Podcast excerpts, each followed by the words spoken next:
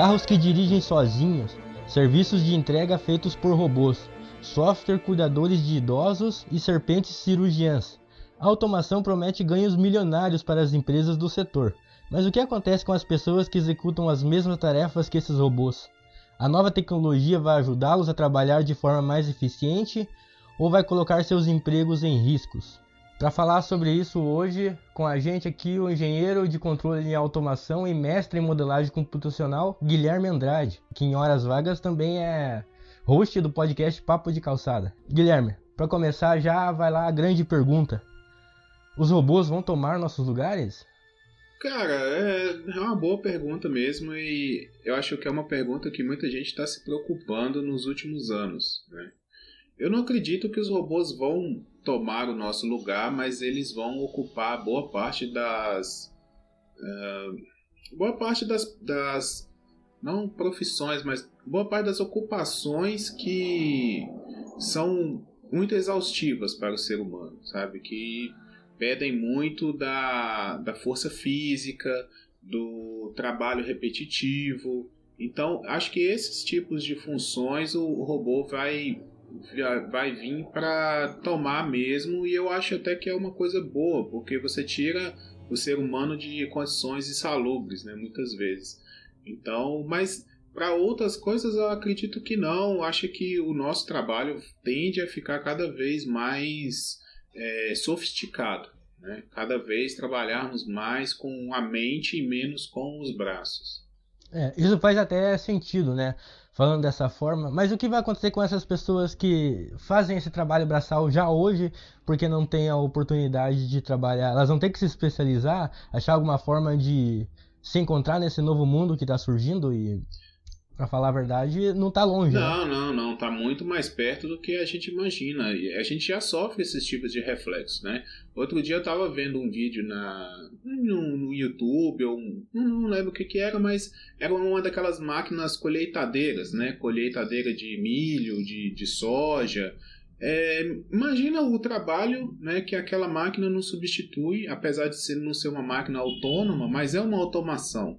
Né? A, a automação ela nem sempre vai do tirar o, o ser humano de 100% do processo. Né? Muitas vezes a automação insere o ser humano também, mas para fazer uma função de supervisão às vezes. Então imagina como que seria hoje em dia com a demanda que nós temos de alimentos se nós não tivéssemos máquinas colheitadeiras. Ah, empregaríamos muita gente? Sim, mas o produto ficaria muito mais caro né? Essas comidas industrializadas que nós temos hoje é, praticamente não existiriam graças a isso. Então, assim, existem profissões que estão perdendo a ação humana. Linhas de, de montagem, por exemplo, carros hoje em dia são feitos praticamente apenas por robôs. Né? Apenas a manutenção das máquinas são feitas por seres humanos. Então eu acredito que sim, né? Mas outras não, porque é uma das preocupações que nós temos é a questão do contato do homem com o homem, né? Por exemplo, funções de atendimentos hoje em dia ainda não são substituídas, né? Apesar de nós termos tecnologia, por exemplo, para o caixa eletrônico, o que nos dá a condição de, por exemplo, ter um autoatendimento em supermercados, né? Ninguém precisa mais passar nossas compras. Nós temos tecnologia para isso. Tem um leitor magnético, o, o leitor de código de barra, desculpa, é, o, as sacolas né, ficam ali à disposição. É, o cartão de crédito, a maquininha do cartão de crédito. Acredito que qualquer pessoa que sabe mexer no smartphone sabe operar uma máquina de cartão de crédito, assim como sabe operar um caixa eletrônico.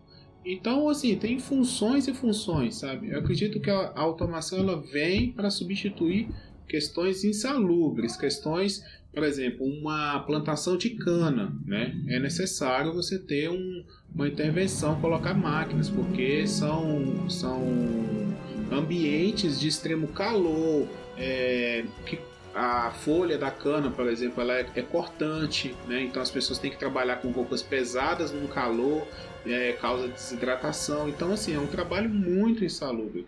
Você ter máquinas para fazer isso é uma grande vantagem. Agora, outros tipos de serviço não, não tem a necessidade de, de ser substituído necessariamente.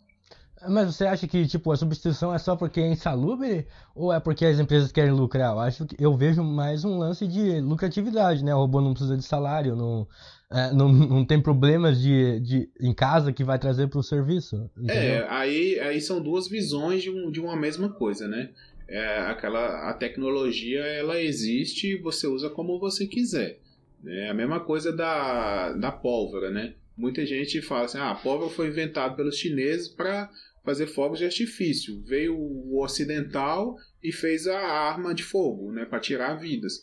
Então a tecnologia está lá para você usar do, do, jeito que for. O que a gente cria a tecnologia é para justamente melhorar, facilitar a função do ser humano. É, a maioria das máquinas elas substituem funções humanas, né? Ou é um braço, uma perna, o, o que for, um computador uma mente, ela tem, ele tenta copiar o funcionamento de uma mente humana, armazenamento de memória, é, tomadas de ação, entradas e saídas de dados, funciona como o nosso cérebro. Né? Mas aí vem o capitalismo, o ser humano, o, o homem, o homem mau, né, e vai desvirtuar isso para quê? Para lucrar, né? E lógico, aí você tem, igual eu falei o exemplo da das colheitadeiras, né, do, do sistema de, de colheita de alimentos. É, é claro, se você for empregar a quantidade de pessoas para colher o que uma máquina colhe, você vai ter um gasto gigantesco, nem sei quantas vezes maior. Entendeu? Não tem comparação, porque ali você vai ter que, principalmente num país como o Brasil, que a carga tributária e a carga trabalhista é muito grande, é, um funcionário custa caro, uma máquina não custa nada. A máquina custa manutenção e abastecimento, né, que são relativamente muito baratas pelo que ela produz. Então, isso é desvirtuado, logicamente que é desvirtuado, mas a, a tecnologia não necessariamente vem por causa disso. Eu não acredito que ninguém cria tecnologia isso é até um mito que a gente tem no curso de controle e automação, que muita gente fala, ah, você está formando para tirar emprego dos outros. Não, a gente não forma para tirar emprego dos outros. Nós formamos para é, facilitar a vida das pessoas. Entendeu? É, por exemplo, eu, eu, sou de uma cidade, eu estudei numa cidade que tem uma siderúrgica. Né? Imagina como que não era uma siderúrgica há 50 anos atrás, sabe? Você trabalhar com, com aço ali a não sei quantos mil graus, né, gusa, e você tem que trabalhar com... Sabe, quanta gente não morria sabe? Quanta gente não, não ficava doente, não tinha que aposentar por invalidez. Então, assim, o objetivo não é fazer isso, mas é usado também, isso é inegável. Você acha então que não existe essa competição entre máquina e humano? Não, não, não, não acho não. Eu acho que isso é, uma, é, um, é um mito, sabe? É um mito que muitas vezes as pessoas utilizam para até assim, sobrepujar, sabe, as pessoas mais inocentes, é, mais humildes, assim, que não têm tanto acesso à informação.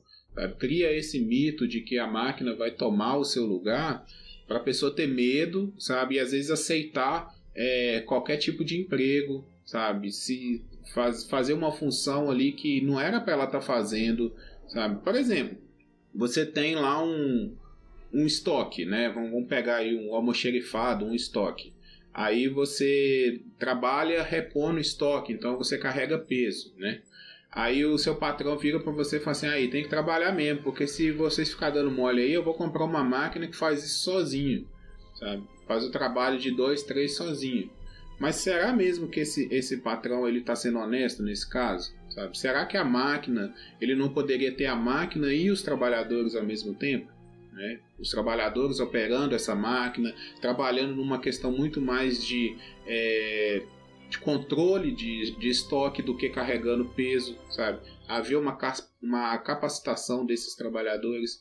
Então, principalmente a, a classe operária, ela tem muito medo do, da questão do, da máquina, né? Que, que vem substituir. Mas ao mesmo tempo, as máquinas elas vêm para ajudar e para criar novas funções, né? existem também funções que vão acabar com o tempo, isso é inegável e tem que acontecer, sabe? A gente está cada vez com menos tempo, né? as pessoas não têm tempo mais para ficar esperando, então você precisa de um sistema mais ágil que atenda mais pessoas ao mesmo tempo. Então nós temos um crescimento de população, né? Então tudo tem que ser pensado, cara. Tudo tem que ser pensado. Eu não acho que é uma concorrente direto.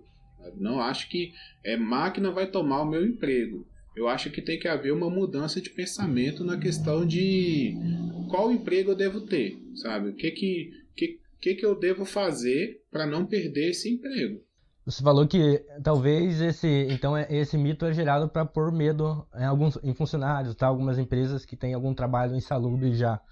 É, você acha então que esse medo não podia ser usado de outra forma e sim as pessoas poder pensar, é, talvez eu deva me especializar em alguma coisa, né? Para mim não fazer esse trabalho genérico que uma máquina pode substituir? Com certeza, com certeza.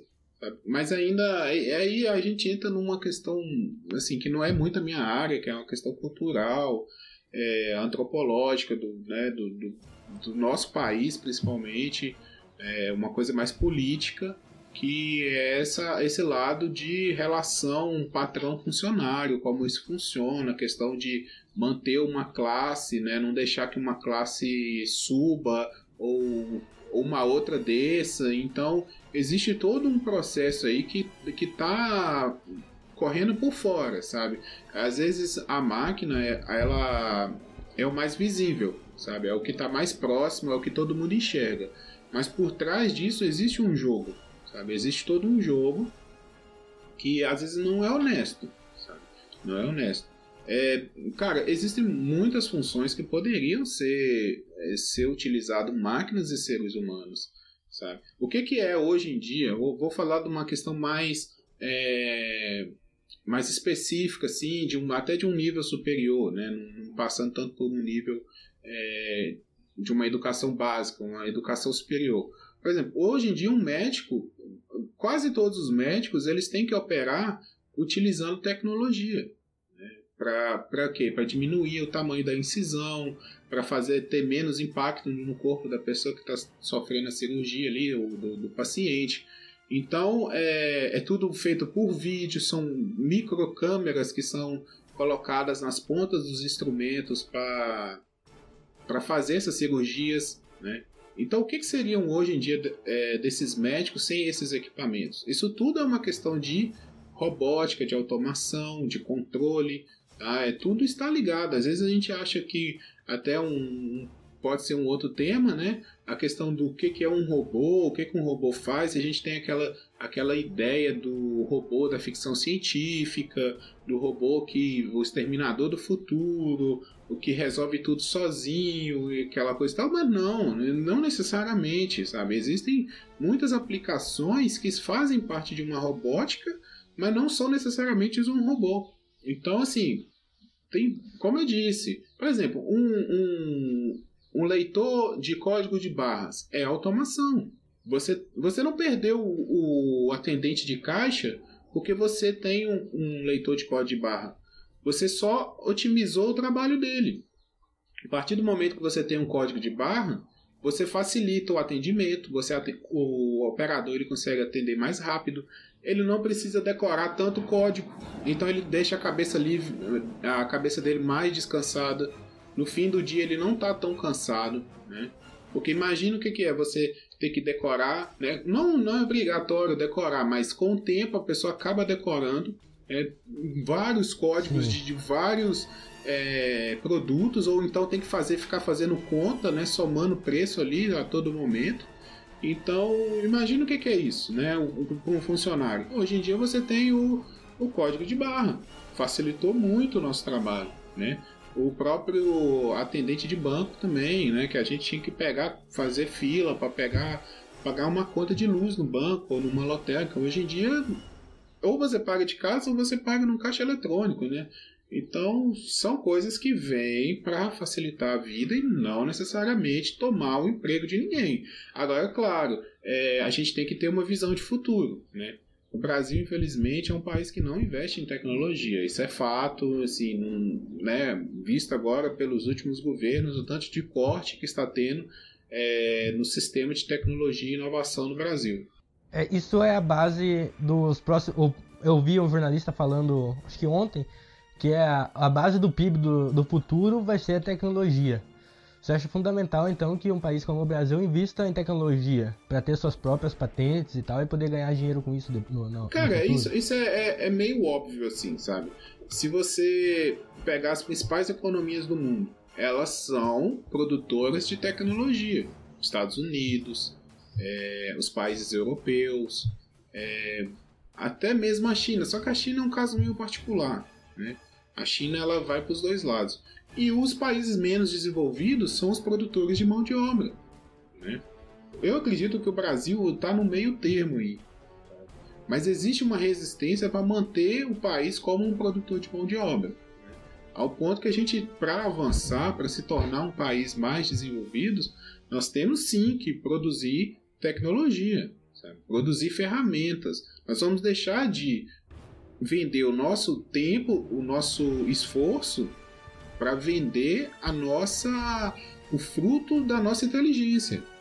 Então, para finalizar, Guilherme, você, você, como engenheiro de automação, é um quase um acadêmico, né? Não, não está na, na academia hoje, mas fez sua graduação, seu mestrado.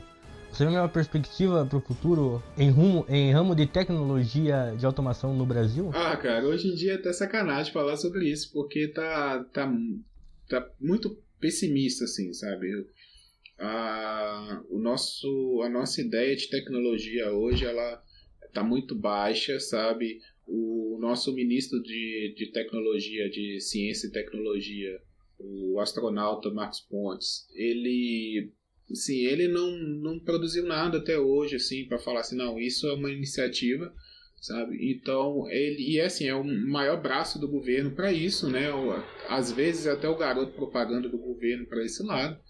Então, assim, para mim não, não, não tem perspectiva, mas claro, é, é o que eu penso, assim, como estando na área, é, tudo são fases, sabe? Nós passamos há uns 10 anos atrás uma fase onde o Brasil precisava de muito, muito da área de tecnologia, muitos profissionais da área de tecnologia, é, engenheiros, é, analistas de sistema e todas essas áreas aí.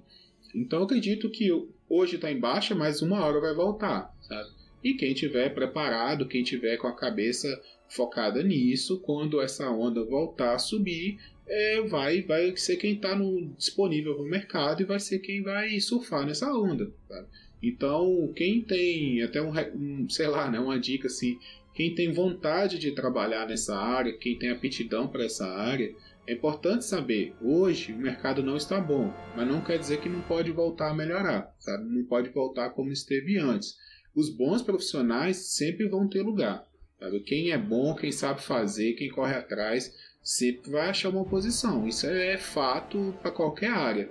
Então, uma pessoa que estiver bem preparada, que estiver é, focada, que sabe o que quer, que corre atrás, é, vai, vai conseguir sim. E também a questão que o profissional brasileiro ele é muito valorizado, não só no, no Brasil ele não é tão valorizado, mas externamente ele é muito valorizado. Então, para as pessoas que querem correr atrás desse, dessa área, mercado exterior está sempre de portas abertas, Estados Unidos, Europa, então sempre tem lugar, assim, não, não é de, de desesperar, sabe? mas precisa capacitar e precisa saber ter a realidade de que não está fácil agora. Então é isso aí, pessoal. Esse foi um bate-papo aqui com o Guilherme, o nosso host do podcast Papo de Calçada, que nas horas vagas é engenheiro, né, de automação. O cara é foda. E vá lá, quer ouvir mais sobre esses assuntos e outros? Pesquise no Google Podcast Papo de Calçada. Lá tem uma galera super gente boa, muito sagaz, que fala sobre variados assuntos, de política, a religião, a economia, até, sabe, especialista de porra nenhuma, a não ser é, de automação, que no caso nós temos um mesmo, que é especialista em automação. Né? Muito obrigado, gente, e até a Valeu, próxima. Pessoal, abraço.